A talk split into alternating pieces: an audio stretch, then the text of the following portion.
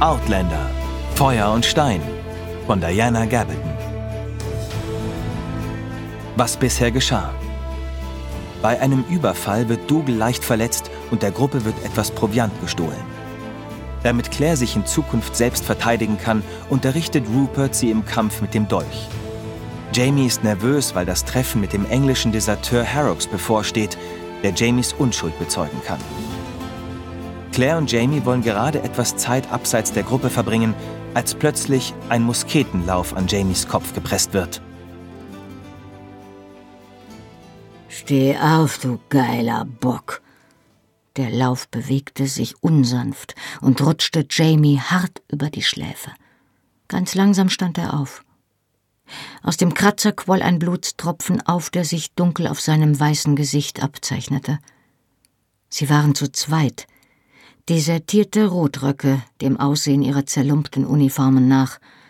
Beide waren mit Musketen und Pistolen bewaffnet und schienen sehr amüsiert über das zu sein, was ihnen der Zufall in die Hände gespielt hatte. Jamie stand mit erhobenen Händen da, den Musketenlauf vor der Brust, das Gesicht bedachtsam ausdruckslos. Du hättest ihn zum Ende kommen lassen können, Harry, sagte einer der Männer. Er grinste breit und stellte dabei seine faulen Zähne zur Schau. Es ist nicht gut für die Gesundheit, wenn man so mittendrin aufhören muss. Sein Kamerad stieß Jamie mit der Muskete vor die Brust. Seine Gesundheit ist nicht meine Sorge, und seine Sorge ist sie bald auch nicht mehr. Ich würde mir gerne ein Häppchen davon gönnen. Er nickte kurz in meine Richtung. Und ich habe keine Lust, als Zweiter an die Reihe zu kommen, schon gar nicht nach so einem schottischen Hurensohn. Faulzahn lachte. Ich bin da nicht so wählerisch. Dann bring ihn um und leg los. Harry, ein kurzgewachsener, stämmiger Mann mit einem Silberblick, überlegte kurz und betrachtete mich nachdenklich. Ich saß immer noch mit hochgezogenen Knien auf dem Boden und hatte mir die Röcke fest um die Knöchel gewickelt. Zwar hatte ich mich bemüht, mein Mieder zu schließen, doch das meiste meines Oberkörpers lag immer noch bloß. Schließlich lachte der kurze Mann und winkte seinem Kameraden. Nein, lass ihn zusehen. Komm her, Arnold, und halt ihn mit der Muskete in Schach. Arnold gehorchte mit einem breiten Grinsen. Harry legte seine Muskete auf den Boden und ließ den Pistolengürtel zur Vorbereitung daneben fallen. Während ich meine Röcke niederpresste, spürte ich einen festen Gegenstand in der rechten Tasche. Der Dolch, den Jamie mir gegeben hatte. Konnte ich mich überwinden, ihn zu benutzen? Ja, beschloss ich mit einem Blick auf Harrys lüsternes Pickelgesicht. Das konnte ich definitiv. Ich würde jedoch bis zur letzten möglichen Sekunde warten müssen, und ich hatte meine Zweifel, ob sich Jamie noch so lange beherrschen konnte. Ich konnte den Blutdurst in seinem Gesicht sehen. Bald würde der Gedanke an die möglichen Konsequenzen nicht mehr reichen, um ihn zurückzuhalten. Ich hütete mich, meinem Gesicht zu viel anmerken zu lassen, doch ich kniff die Augen zusammen und beschwor ihn mit einem Blick, sich nicht zu bewegen. An seinem Hals zeichneten sich die Sehnen ab, und das Blut war ihm ins Gesicht gestiegen, doch ich sah sein kaum merkliches Nicken als Zeichen, dass er mich verstanden hatte. Ich wand mich, als mich Harry auf den Boden drückte und versuchte, mir die Röcke hochzuschieben, jedoch mehr, um den Dolchgriff in die Hand zu bekommen, als um mich zu wehren. Er schlug mir ins Gesicht und befahl mir stillzuhalten. Meine Wange brannte und mir tränten die Augen, doch ich hatte den Dolch jetzt in der Hand, verborgen in meinen Rockfalten. Schwer atmend legte ich mich zurück, konzentrierte mich auf mein Ziel und versuchte, alles andere aus meinen Gedanken auszublenden. Es würde ein Stoß in den Rücken sein müssen. Ich hatte nicht genug Platz, um nach seiner Kehle zu zielen. Seine schmutzigen Finger krallten sich jetzt in meine Oberschenkel und drückten sie mit Gewalt auseinander. In Gedanken konnte ich sehen, wie Ruperts stumpfer Finger unter Murters Rippen bohrte und hörte seine Stimme. Hier, Kleine, unter den tiefsten Rippen, dicht neben dem Rückgrat, stich fest zu, aufwärts in die Niere und er bricht zusammen wie ein Stein. Es war fast Zeit. Harrys schlechter Atem wehte mir ekelhaft warm über das Gesicht, und er fummelte mir zwischen den entblößten Beinen herum, um an sein Ziel zu gelangen. Sieh gut hin, du geiler Bock, und schau dir an, wie das geht, keuchte er. Deine Schlampe wird gleich um mehr betteln und. Ich schlang ihm den linken Arm um den Hals, um ihn festzuhalten. Dann hob ich die Messerhand und stieß zu, so fest ich konnte. Der Zusammenprall setzte sich in meinem Arm fort und ich hätte den Dolch um ein Haar verloren. Harry kreischte auf und wandte sich, um sich zu befreien. Da ich nichts sehen konnte, hatte ich zu hoch gezielt und das Messer war an einer Rippe abgerutscht. Ich konnte ihn jetzt nicht loslassen. Zum Glück waren meine Beine vom Gewirr der Röcke befreit. Ich schlang sie Harry fest um die verschwitzten Hüften und gewann so die kostbaren Sekunden, die ich für einen zweiten Versuch brauchte. Mit der Kraft der Verzweiflung stieß ich erneut zu, und diesmal traf ich die Stelle.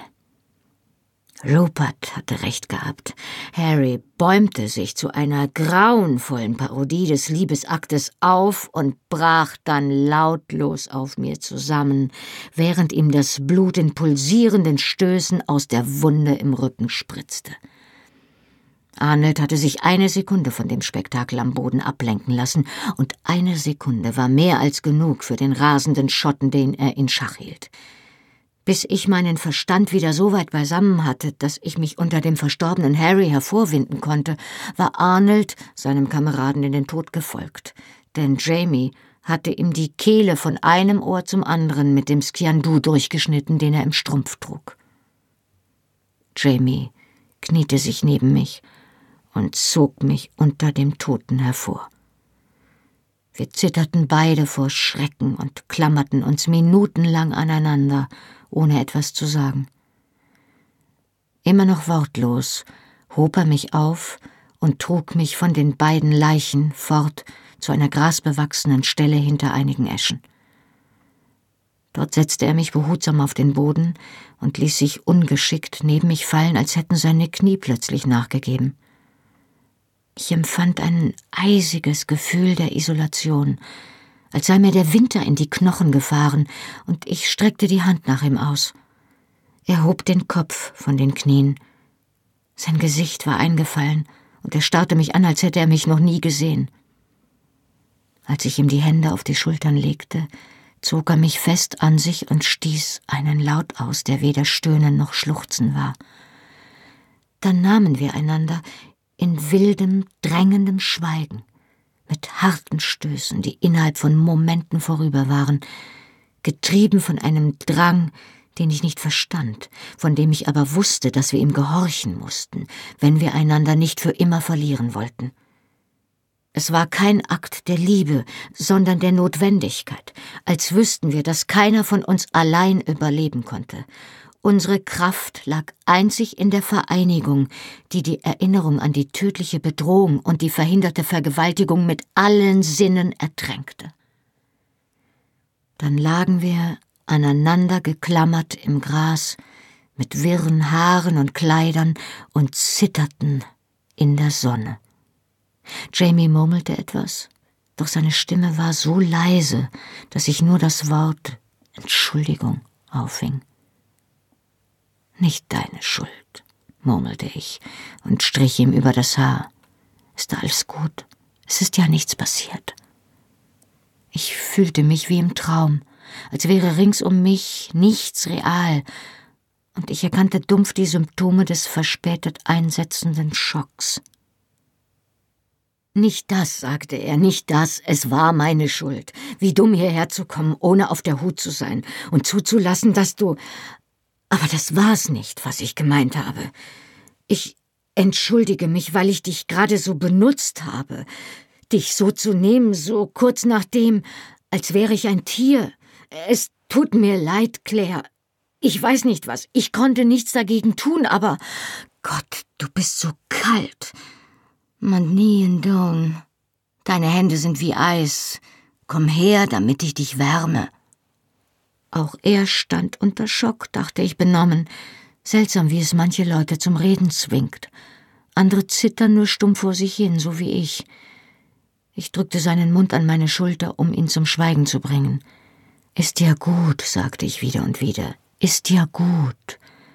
Plötzlich legte sich ein Schatten über uns, und wir fuhren beide zusammen. Dougal stand mit verschränkten Armen über uns und betrachtete uns finster. Er wandte sich höflich ab, während ich mir hastig das Mieder schnürte und richtete den Blick stattdessen stirnrunzelnd auf Jamie. Jetzt hör mir gut zu, Junge. Es ist ja schön, wenn du dich mit deiner Frau vergnügst. Aber wenn es so weit kommt, dass du uns alle über eine Stunde warten lässt und ihr euch so vergesst, dass du mich nicht einmal kommen hörst, dann wird dich das eines Tages in Schwierigkeiten bringen. Da könnte schließlich jeder von hinten kommen und dir eine Pistole an den Kopf halten, ehe du dich versiehst. Er hielt mitten in seiner Tirade inne, um mich ungläubig anzustarren, während ich mich hysterisch lachend im Gras wälzte. Butterrot führte Jamie Dougal beiseite und erklärte ihm leise, was geschehen war. Ich johlte und kicherte weiter unkontrolliert vor mich hin, bis ich mir selbst ein Taschentuch in den Mund stopfte, um die Geräusche zu dämpfen. Dougals Worte hatten meinen Gefühlsausbruch so auf die Spitze getrieben, dass ich Jamies auf frischer Tat ertapptes Gesicht vor mir sah, und das war einfach zu komisch. Ich lachte und ächzte, bis ich Seitenstiche bekam. Als ich mich endlich setzte und mir mit dem Taschentuch die Augen trocknete, sah ich Dougal und Jamie mit identischen Mienen der Missbilligung über mir stehen. Jamie zog mich hoch. Ich gluckste und kicherte immer noch hin und wieder, während er mich zu der Stelle führte, wo die anderen ungeduldig mit den Pferden warteten. Abgesehen von einer hartnäckigen Tendenz, ohne Grund hysterisch loszulachen, schien unsere Begegnung mit den Deserteuren keine schlimmen Nachwirkungen bei mir hinterlassen zu haben, obwohl ich das Lager nur noch mit äußerster Vorsicht verließ. Dougal versicherte mir zwar, dass Banditen auf den Straßen der Highlands eigentlich selten waren, einfach weil es hier kaum Reisende gab, die einen Überfall lohnten, doch ich ertappte mich dabei, dass ich bei Geräuschen im Wald nervös zusammenfuhr und mich beeilte, von einfachen Arbeiten wie dem Holz- oder Wasserholen so schnell wie möglich zurückzukehren, weil ich die schützende Gesellschaft der Mackenzies keinesfalls zu lange missen wollte. Außerdem spendeten mir ihre nächtlichen Schnarchgeräusche eine ganz neue Art von Beruhigung, und ich verlor jedes Schamgefühl, das ich in Bezug auf die diskreten Bewegungen unter unseren Decken irgendwann einmal besessen haben mochte. Ich hatte immer noch große Angst vor dem Alleinsein, als ein paar Tage später der Zeitpunkt für das Treffen mit Horrocks kam. Hier bleiben? sagte ich ungläubig. Nein, ich gehe mit dir. Nein, das geht nicht, beschwor mich Jamie zum wiederholten Mal geduldig. Der Großteil der Männer wird mit Ned nach Lacroom reiten, um wie geplant die Pacht zu kassieren. Dougal begleitet mich mit ein paar anderen zu der Zusammenkunft, für den Fall, dass Horrocks ein falsches Spiel spielt. Aber man darf dich nicht in der Nähe von Lacroom sehen. Es ist möglich, dass Randalls Männer dort unterwegs sind, und ich würde es ihm zutrauen, dich gewaltsam entführen zu lassen. Und was das Treffen mit Horrocks betrifft, so habe ich keine Ahnung, was dort geschehen wird. Nein. Hinter der nächsten Kurve ist ein kleiner Wald. Er ist dicht und es gibt Gras und Wasser. Dort kannst du dich gut aufhalten, bis ich dich wiederholen komme. Nein, sagte ich hartnäckig, ich komme mit. Mein Stolz hinderte mich zwar daran zuzugeben, dass ich Angst davor hatte, von ihm getrennt zu sein, aber ich hatte kein Problem damit, ihm zu sagen, dass ich Angst um ihn hatte. Du hast doch selbst gesagt, dass du nicht weißt, was geschehen wird, wenn du Horrocks begegnest, argumentierte ich. Ich möchte nicht den ganzen Tag hier warten und mich fragen, was aus dir geworden ist. Lass mich mitkommen, beschwor ich ihn. Ich verspreche, dass ich mich während des Treffens versteckt halten werde, aber ich möchte nicht allein hier bleiben und mir den ganzen Tag Sorgen machen. Er seufzte ungeduldig, widersprach aber nicht mehr. Doch als wir kurz vor dem Wäldchen waren, beugte er sich zur Seite, griff nach dem Zaumzeug meines Pferdes und drängte mich von der Straße ins Gras. Dort glitt er aus dem Sattel und band beide Pferde an einen Busch. Ohne meine lautstarken Einwände zu beachten, verschwand er zwischen den Bäumen. Ich weigerte mich abzusteigen. Er konnte mich doch nicht zum Bleiben zwingen, dachte ich empört. Schließlich tauchte er wieder auf. Die anderen waren mittlerweile schon vorgeritten, aber Jamie hatte unser letztes Erlebnis in einem einsamen Wald nicht vergessen und war nicht bereit, mich allein zu lassen, solange er das Wäldchen nicht gründlich durchsucht hatte. Er band die Pferde los und schwang sich in den Sattel. Keine Gefahr, sagte er. Reite ins Dickicht, Claire, und versteck dich und das Pferd. Ich hole dich, sobald wir fertig sind. Ich kann dir nicht genau sagen, wie lange es dauert, aber ich bin auf jeden Fall heute Abend wieder zurück. Nein, ich begleite dich. Ich konnte den Gedanken nicht ertragen, im Wald vor mich hinzuschmoren, ohne zu wissen, was geschah. Tatsächliche Gefahr war mir lieber als angstvolle Stunden des Wartens und der Ungewissheit und des Alleinseins. Jamie kämpfte nun sichtbar mit seiner Ungeduld. Er streckte den Arm aus und packte meine Schulter. Hast du nicht versprochen, mir zu gehorchen? fragte er ernst und schüttelte mich sacht. Doch, aber. Aber nur weil ich es musste, hätte ich fast gesagt. Doch er dirigierte mein Pferd bereits auf das Dickicht zu. Mein Vorhaben ist sehr gefährlich. Und ich will dich nicht dabei haben, Claire. Ich werde beschäftigt sein, und falls es zu einer Auseinandersetzung kommt, kann ich nicht gleichzeitig kämpfen und dich beschützen. Als er meinen aufmüpfigen Blick sah, schob er die Hand in die Satteltasche und begann darin herumzukramen. Was suchst du denn? Einen Strick. Wenn du nicht tust, was ich sage, binde ich dich bis zu meiner Rückkehr an einen Baum. Das würdest du nicht tun. Ei, das würde ich. Er meinte es zweifellos ernst. Jamie beugte sich vor, um mich flüchtig auf die Wange zu küssen, während er sich bereits in Richtung Straße wandte. Gib auf dich acht, Sassenach. Hast du deinen Dolch? Gut. Ich bin wieder da, so schnell ich kann. Oh, eines noch. Was denn? Fragte ich finster. Wenn du diesen Wald verlässt, ehe ich dich holen komme, gerbe ich dir den nackten Hintern mit meinem Schwertgürtel dann müsstest du den ganzen Weg bis nach Buckrannon laufen. Denk daran, sagte er und kniff mich sanft in die Wange. Ich kenne keine leeren Drohungen. Das wusste ich. Ich ergab mich mürrisch in mein Schicksal und ritt widerstrebend auf das Wäldchen zu.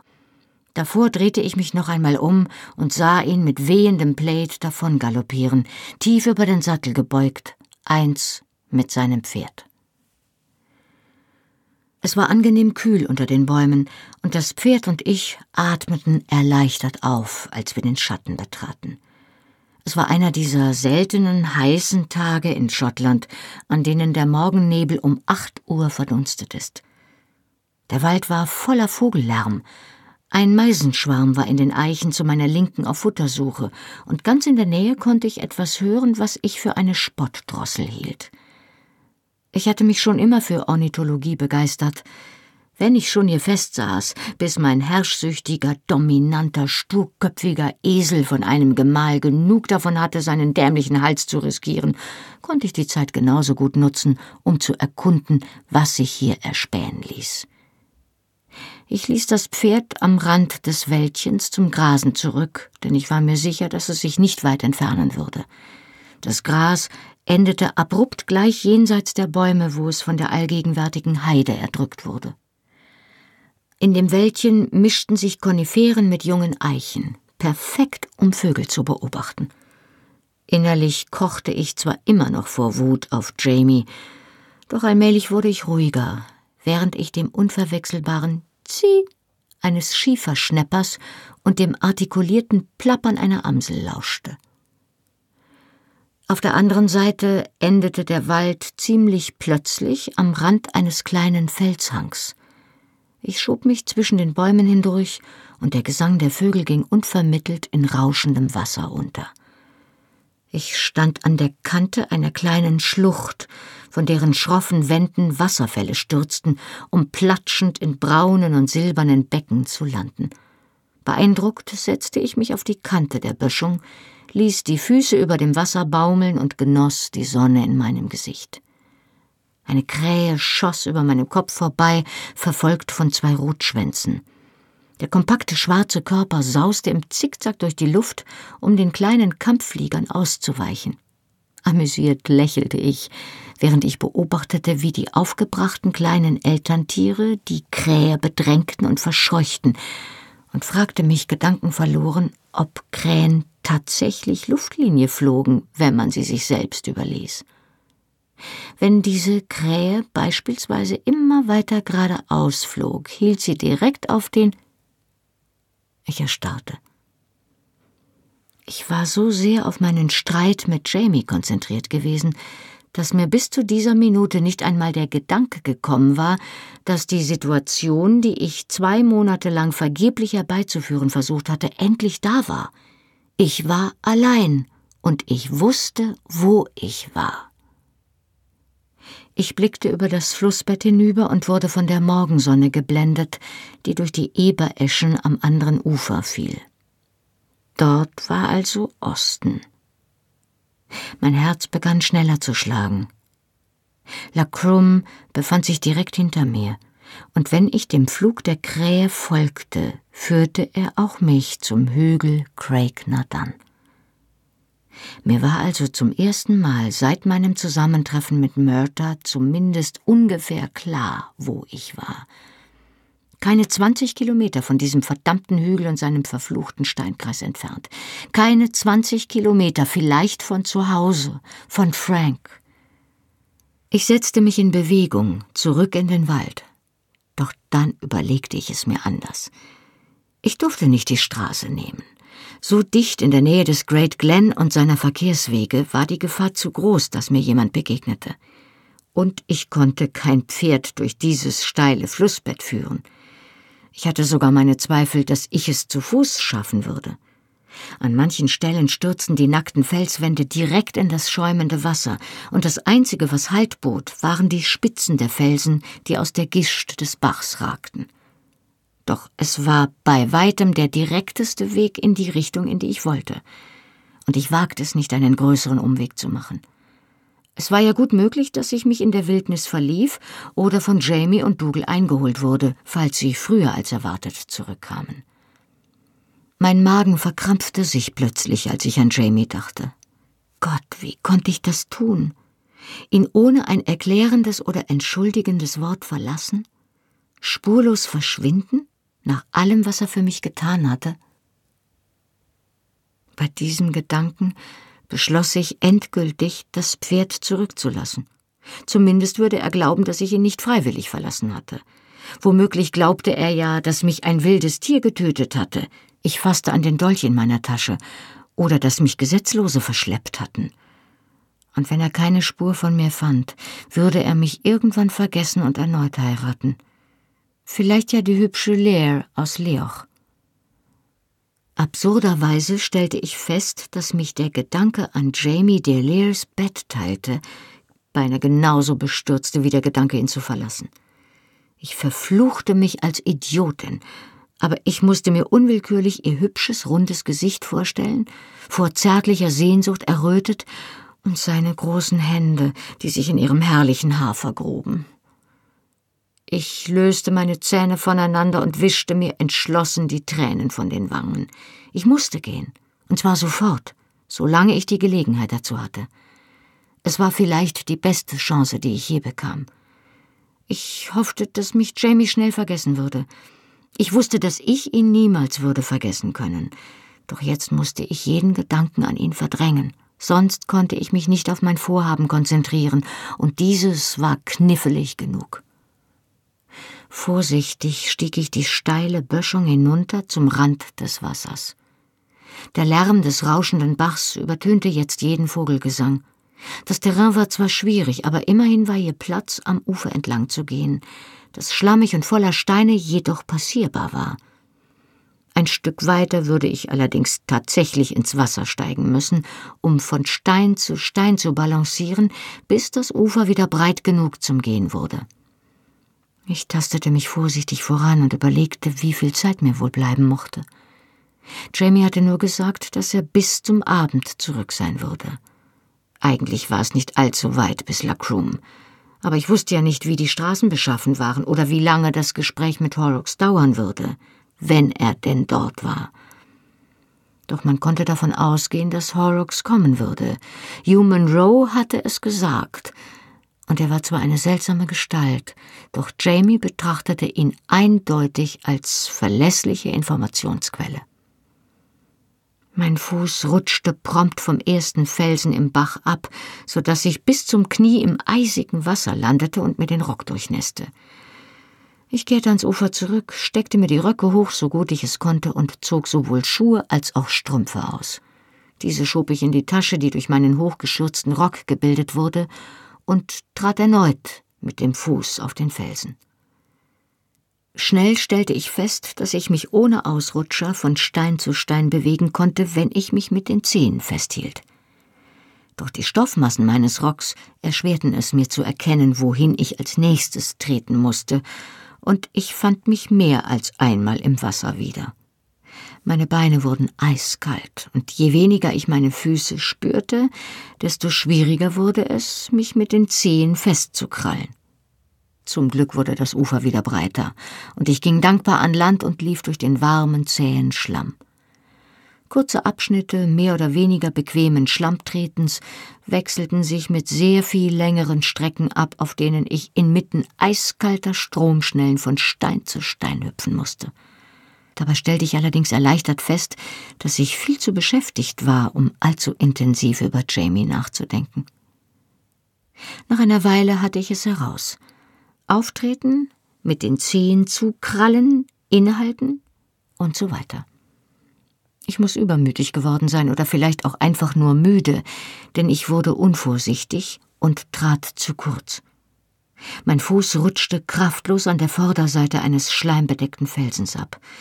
Wild wedelte ich mit den Armen und versuchte zurück auf den Felsen zu steigen, auf dem ich gestanden hatte, doch ich war schon zu weit aus dem Gleichgewicht geraten mitsamt meiner Röcke und Unterröcke, in deren Stoffschichten auch irgendwo der Dolch vergraben war, tauchte ich ins Wasser. Und tauchte immer tiefer. Der Bach war zwar eigentlich nur einen guten halben Meter tief, doch hier und dort hatte das rauschende Wasser Vertiefungen in den Fels gefressen. Der Stein, auf dem ich den Halt verloren hatte, stand am Rand einer solchen Vertiefung, und als ich ins Wasser fiel, versank ich selbst wie ein Stein. Ich erschrak so sehr, als mir das eisige Wasser in Mund und Nase drang, dass ich nicht mal aufschrie. Silberne Bläschen kamen aus meinem Mieder geschossen und gurgelten an meinem Gesicht vorbei an die Oberfläche. Der Baumwollstoff saugte sich blitzartig voll, und der eisige Griff des Wassers lähmte mir den Atem. Nach dem ersten Schock begann ich sofort, mich wieder nach oben zu kämpfen, aber das Gewicht meiner Kleider zog mich unweigerlich hinab. Panisch zerrte ich an den Schnüren meines Mieders, doch es gab keine Hoffnung, mich der Kleider zu entledigen, ehe ich ertrank. Mir schossen eine ganze Reihe böser, undankbarer Gedanken über Schneiderinnen, Frauenkleider und die Idiotie langer Röcke durch den Kopf, während ich hektisch die Beine bewegte, um mich nicht in den Falten des Stoffs zu verfangen. Das Wasser war kristallklar, meine Finger streiften die Felswand und glitten durch lange, dunkle Girlanden aus Wasserpest und Algen. Schlüpfrig wie Nixenkraut, hatte Jamie gesagt, über meine. Dieser Gedanke riss mich aus meiner Panik. Plötzlich begriff ich, dass ich meine Kräfte nicht mit dem Versuch verschwenden durfte, an die Oberfläche zu schwimmen. Das Wasser konnte nicht mehr als zweieinhalb Meter tief sein. Was ich tun musste, war, mich zu entspannen, auf den Grund zu sinken, dort Schwung zu holen und mich nach oben abzustoßen. Mit etwas Glück konnte ich zumindest Luft holen, und selbst wenn ich wieder unterging, konnte ich mich mit frischer Luft in den Lungen immer wieder vom Boden abstoßen, bis ich dicht genug an den Rand gelangte und einen Felsen zu fassen bekam. Ich versank quälend langsam. Da ich mich nicht länger nach oben kämpfte, blähte sich mein Rock rings um mich auf und trieb vor meinem Gesicht dahin. Ich drückte ihn beiseite, mein Gesicht durfte keinesfalls verdeckt werden. Als meine Füße endlich den glatten Grund der Vertiefung berührten, standen meine Lungen kurz vor dem Bersten und vor meinen Augen tanzten dunkle Flecken. Ich ging in die Knie, presste meine Röcke an mich und stieß mich mit aller Kraft nach oben ab. Es funktionierte, wenn auch nur gerade eben. Mein Kopf durchbrach im letzten Moment die Oberfläche, und ich hatte Zeit für einen kurzen, lebensrettenden Atemzug, ehe das Wasser wieder über mir zusammenschlug. Doch das reichte. Ich wusste, dass ich es wiederholen konnte. Ich drückte die Arme an meine Seiten, um stromlinienförmiger zu sein und rascher nach unten zu sinken. Noch einmal, Beechen, dachte ich. Geh in die Knie, hol Schwung, spring ab. Ich schoss aufwärts, die Arme über den Kopf gestreckt. Als ich das letzte Mal an die Wasseroberfläche gekommen war, hatte ich etwas Rotes aufblitzen sehen. Eine Eberesche musste über das Wasser ragen. Vielleicht würde es mir gelingen, einen ihrer Äste zu fassen. Als mein Gesicht erneut aus dem Wasser fuhr, griff etwas nach meiner ausgestreckten Hand. Etwas Festes, Warmes und beruhigend Kräftiges. Eine andere Hand. Hustend und spuckend tastete ich mit der freien Hand blindlings um mich, zu glücklich über die Rettung, um die Unterbrechung meines Fluchtversuchs zu bedauern. Zumindest so lange glücklich, bis ich mir das Haar aus den Augen strich und in das nervöse, teigige Lancashire Gesicht des jungen Corporals Hawkins blickte. Un mauvais quart d'heure nach der anderen. Ich zupfte mir geziert eine feuchte Wasserpflanze vom Ärmel und legte sie mitten auf das Löschpapier. Dann sah ich das Tintenfass daneben stehen, griff noch einmal nach der Ranke und tauchte sie hinein, um damit eine Reihe interessanter Muster auf das dicke Löschpapier zu zeichnen. Zunehmend inspiriert vollendete ich mein Meisterwerk mit einem Schimpfwort, bestreute es sorgfältig mit Sand und tupfte es trocken, um es dann an die Schubfächer zu lehnen. Ich trat einen Schritt zurück, um es zu bewundern, dann sah ich mich nach anderen Möglichkeiten um, mich von Hauptmann Randalls nahender Ankunft abzulenken. Nicht schlecht für das private Schreibzimmer eines Hauptmanns, dachte ich angesichts der Gemälde an der Wand, der Silberbeschläge des Schreibtischs und des dicken Teppichs auf dem Boden. Ich stellte mich wieder auf den Teppich, um wirkungsvoller abtropfen zu können. Während des Ritts nach Fort William waren zwar meine Überkleider hinreichend getrocknet, aber die Unterröcke waren immer noch zum Auswringen nass. Ich öffnete einen kleinen Schrank hinter dem Schreibtisch und entdeckte die Zweitperücke des Hauptmanns, die ordentlich auf einem von zwei schmiedeeisernen Ständern ruhte. Ein Ensemble aus einem silbergefassten Spiegel, dazu passenden Bürsten und einem Schildpattkamm lag mit militärischer Ordnung davor aufgereiht. Ich trug den Ständer mit der Perücke zum Schreibtisch und schüttete den restlichen Löschsand darüber, um ihn dann wieder in den Schrank zu stellen. Ich saß hinter dem Schreibtisch, den Kamm in der Hand, und betrachtete mein Spiegelbild, als der Hauptmann eintrat. Er warf mir einen Blick zu, der meine wilde Erscheinung, den geplünderten Schrank und das entstellte Löschpapier lediglich ungerührt zur Kenntnis nahm. Ohne mit der Wimper zu zucken, holte er sich einen Stuhl, setzte sich mir gegenüber und legte seinen Stiefel auf das Knie des anderen Beins. An seiner eleganten Aristokratenhand baumelte eine Reitgerte. Ich beobachtete ihre schwarz-rot geflochtene Spitze, die langsam über dem Teppich auf und ab schwang. Keine schlechte Idee, gab er kopfnickend zu, während er zusah, wie meine Augen den Bewegungen der Peitsche folgten aber mir fällt gewiss noch etwas Besseres ein, sobald ich mich einige Augenblicke gesammelt habe. Das kann ich mir vorstellen, entgegnete ich und schob mir eine Haarsträhne aus den Augen. Aber ihr dürft doch keine Frauen auspeitschen, oder? Nur unter gewissen Umständen, antwortete er höflich, welche auf eure Situation nicht zutreffen. Noch nicht. Aber das ist so öffentlich. Ich hatte gedacht, wir machen uns erst einmal unter vier Augen miteinander vertraut. Er griff hinter sich, wo eine Karaffe auf der Anrichte stand. Wortlos nippten wir Rotwein und betrachteten einander über unsere Gläser hinweg. Ich habe ganz vergessen, euch zu eurer Hochzeit zu gratulieren, sagte er plötzlich. Verzeiht mir meine schlechten Manieren. Oh, keine Ursache, erwiderte ich großzügig. Ich bin mir sicher, dass euch die Familie meines Mannes äußerst dankbar dafür sein wird, dass ihr mir eure Gastfreundschaft anbietet. Oh, das möchte ich bezweifeln, sagte er mit einem gewinnenden Lächeln. Allerdings hatte ich auch gar nicht vor, Sie davon in Kenntnis zu setzen. Wie kommt ihr denn darauf, dass Sie es nicht wissen? fragte ich. Allmählich wurde mir doch ziemlich mulmig zumute, obwohl ich ja eigentlich beschlossen hatte, die Überlegene zu spielen. Ich warf einen raschen Blick zum offenstehenden Fenster, doch es befand sich auf der falschen Seite des Gebäudes. Ohne die Sonne sehen zu können, schätzte ich, dass es später Nachmittag war. Wie lange noch, bis Jamie mein zurückgelassenes Pferd fand? Und wie lange, bis er dann meine Spur zu dem Bach verfolgte und sie prompt verlor? Spurlos zu verschwinden hatte auch seine Nachteile. Solange Randall nicht beschloss, Dougal von meinem Aufenthaltsort zu unterrichten, war es den Schotten tatsächlich unmöglich, herauszufinden, wo ich war. Wenn Sie es wüssten, sagte der Hauptmann und zog eine seiner elegant geformten Augenbrauen hoch, wären Sie vermutlich schon hier. Angesichts des Vokabulars, das Dougal Mackenzie bei unserem letzten Zusammentreffen auf mich angewandt hat, glaube ich nicht, dass er mich für den geeigneten Gastgeber seiner Verwandten hält. Und sein Clan scheint euch ja für so wertvoll zu halten, dass er euch lieber adoptiert, als euch in meine Hände fallen zu lassen. Ich kann mir kaum vorstellen, dass sie euch hier auf die Geduldsprobe stellen würden. Er betrachtete mich missbilligend bis ins letzte Detail meiner durchnässten Aufmachung, meines ungekämmten Haars und meiner allgemein wilden Erscheinung. Hol mich der Teufel, wenn ich weiß, warum sie euch wollen, merkte er an, oder warum in aller Welt sie euch allein in der Gegend umherwandern lassen, wenn ihr ihnen so wichtig seid. Ich dachte, selbst Barbaren geben besser auf ihre Frauen acht. Ein plötzlicher Glanz stahl sich in seine Augen. Oder habt ihr beschlossen, euch wieder von ihnen zu trennen? Er lehnte sich zurück, fasziniert von dieser neuen Idee.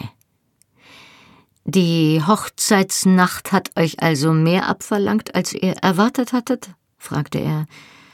Ich muss gestehen, ich war gekränkt, dass ihr lieber mit einem dieser haarigen, halbnackten Barbaren ins Bett steigt, als weiter mit mir zu diskutieren. Das zeugt von extremem Pflichtgefühl, Madame, und ich muss euren Auftraggeber, wer auch immer es ist, dazu beglückwünschen, dass er euch so inspirieren kann.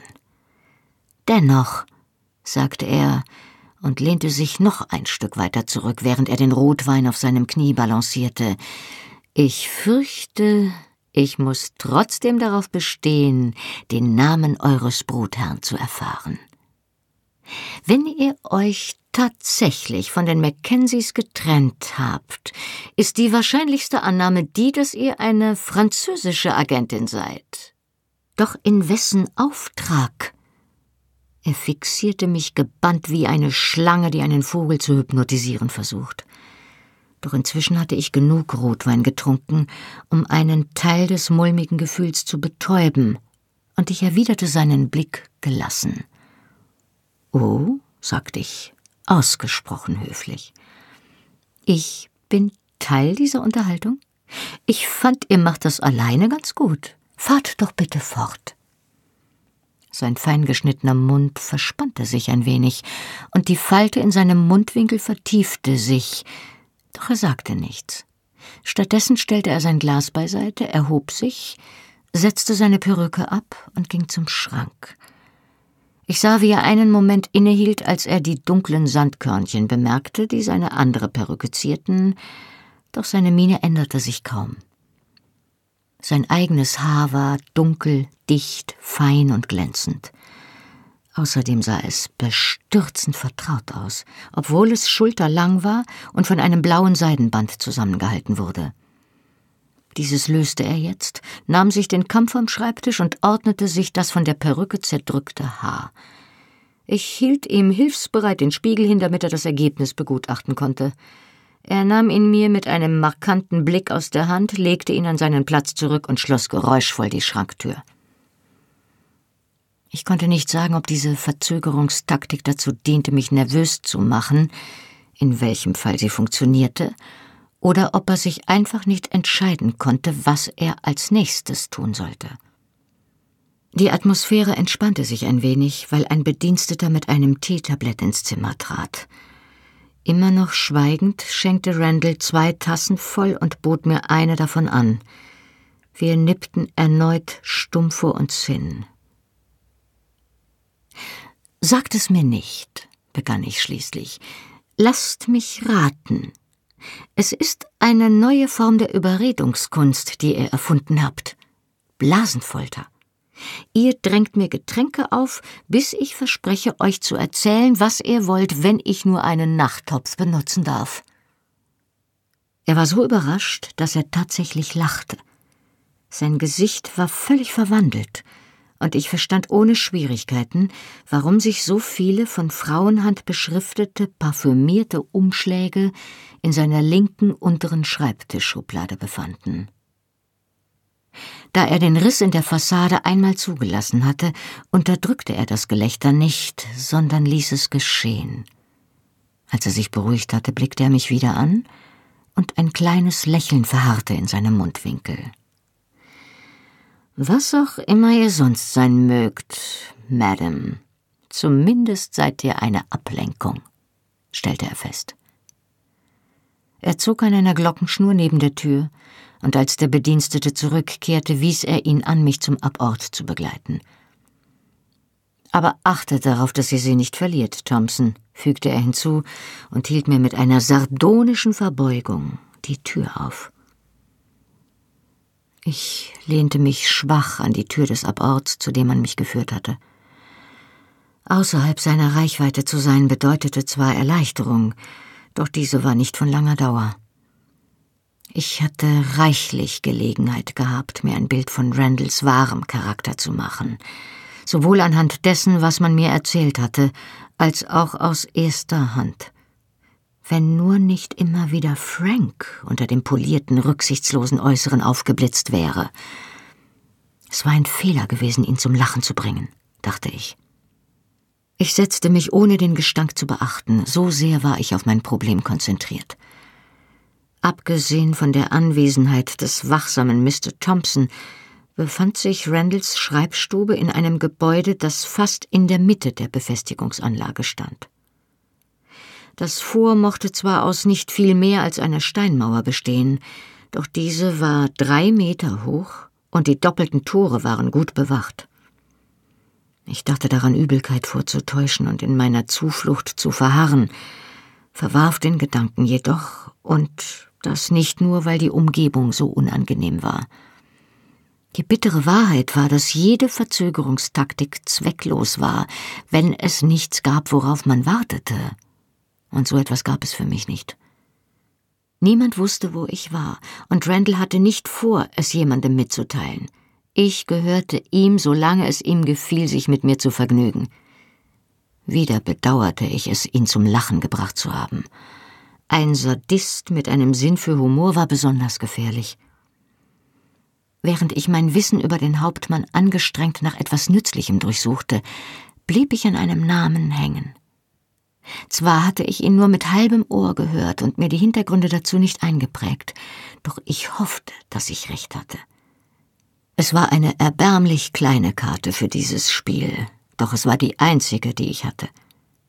Ich holte tief Luft, atmete hastig wieder aus und verließ meine Zuflucht. Wieder in Randalls Stube löffelte ich Zucker in meinen Tee und rührte ihn sorgfältig um.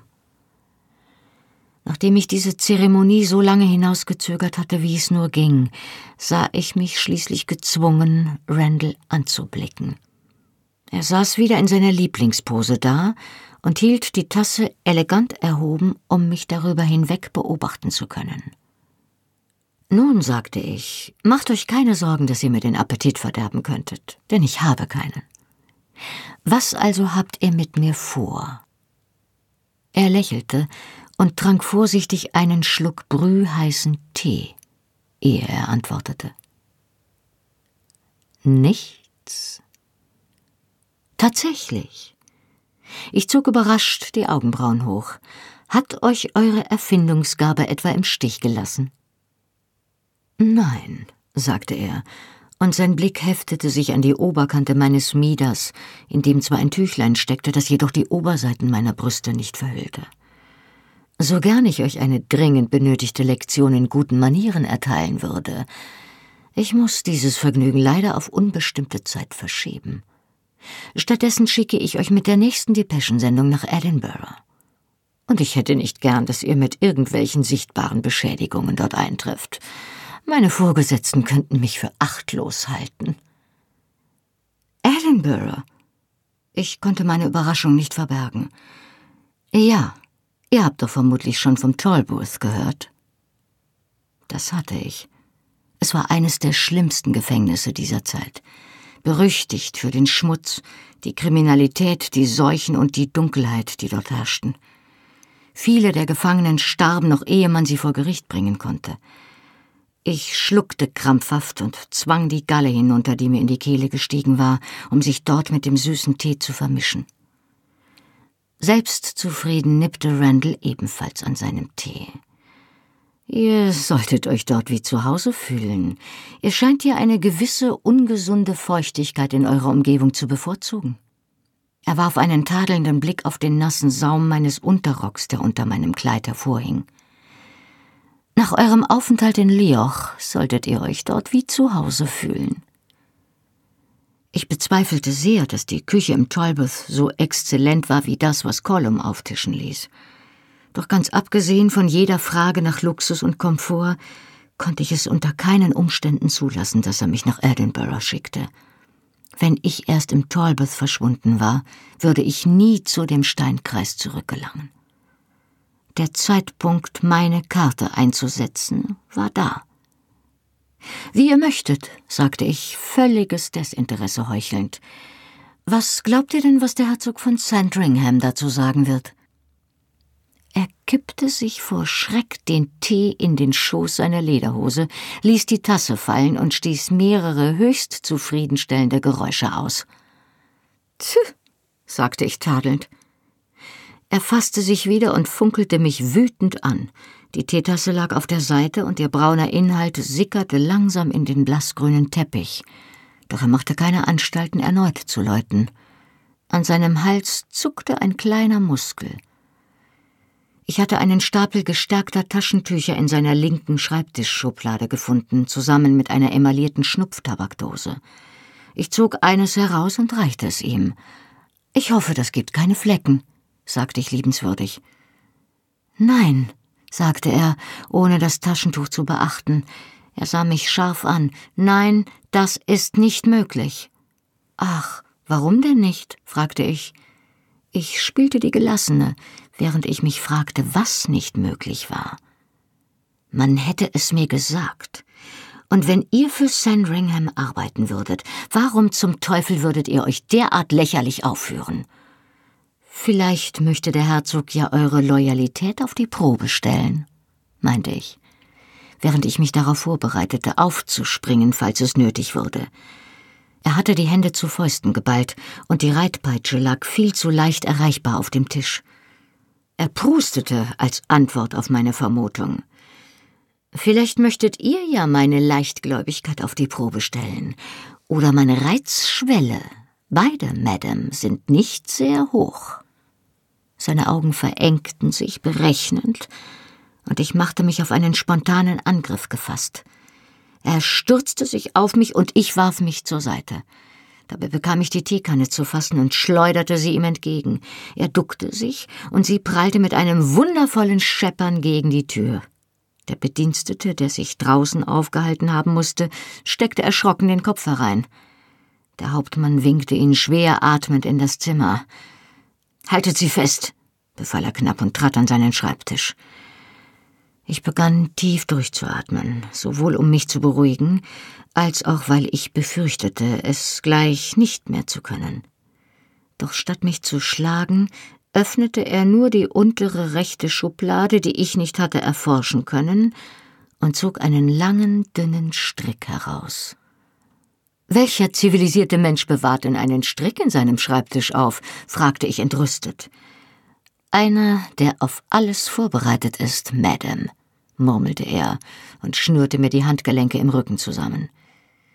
Geht, sagte er ungeduldig zu dem Bediensteten und wies mit einem Ruck seines Kopfes zur Tür, und kommt nicht zurück, ganz gleich, was ihr hört. Das klang unheilvoll, und meine Vorahnungen bewahrheiteten sich, als er jetzt erneut in die Schublade griff. Ein Messer hat etwas an sich, das Menschen nervös macht. Die furchtlosesten Kämpfer weichen zurück, wenn sie eine blanke Klinge sehen. Auch ich wich zurück, bis meine gefesselten Hände mit der gekelkten Wand zusammenstießen. Die bedrohlich glänzende Spitze senkte sich und drückte sich zwischen meine Brüste. Und jetzt, sagte er freundlich, werdet ihr mir alles sagen, was ihr über den Herzog von Sandringham wisst. Der Druck des Messers verstärkte sich, und in meinem Kleid zeichnete sich eine Vertiefung ab. Lasst euch ruhig so viel Zeit, wie ihr braucht, meine Liebe. Ich habe keinerlei Eile. Es knackte leise, und die Spitze durchbohrte den Stoff. Ich spürte sie als kleinen Fleck direkt über meinem Herzen, kalt wie die Angst. Randall beschrieb langsam einen Halbkreis unter einer Brust. Der Stoff gab nach, mein weißes Hemd lugte hervor und meine Brust quoll heraus. Randall schien den Atem angehalten zu haben. Jetzt atmete er langsam aus, den Blick fest auf meine Augen gerichtet.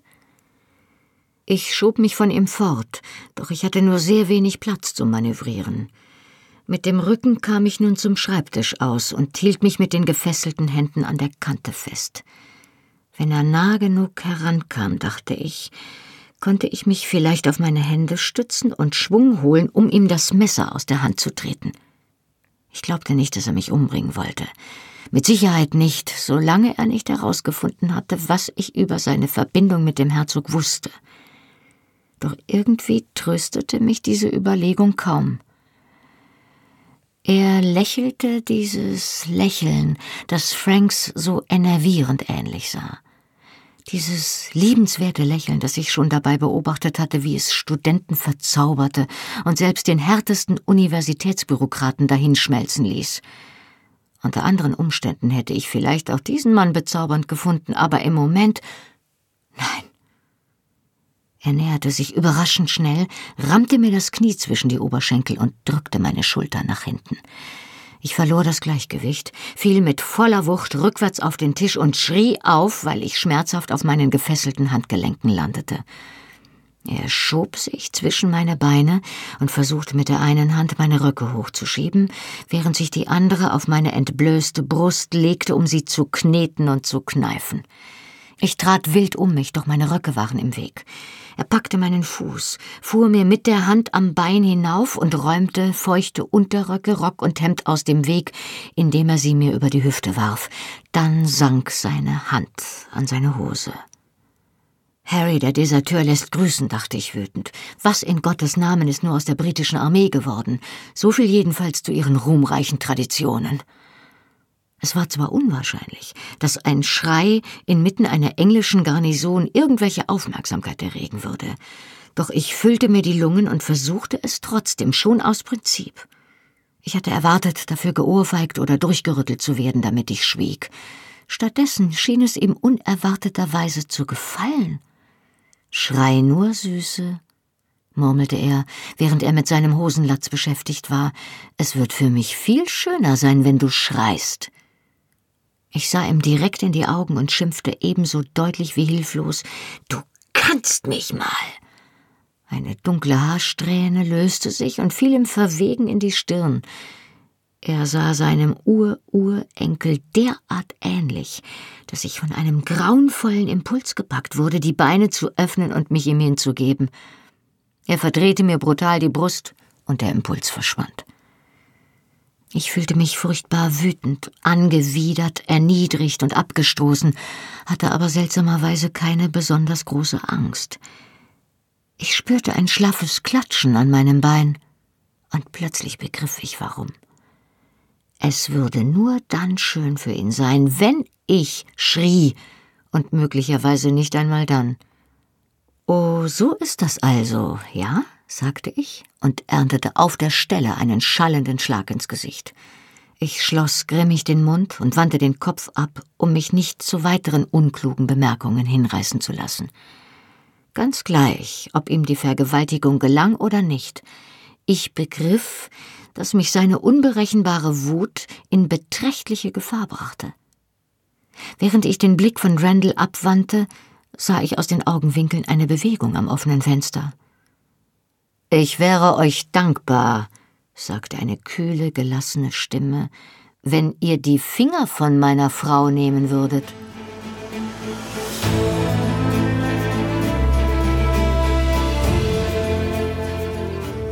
Hallo, ich bin Johannes Raspe, die deutsche Stimme von Jamie aus der Fernsehserie Outlander. Und das war Outlander Feuer und Stein, gelesen von Birgitta Asheuer.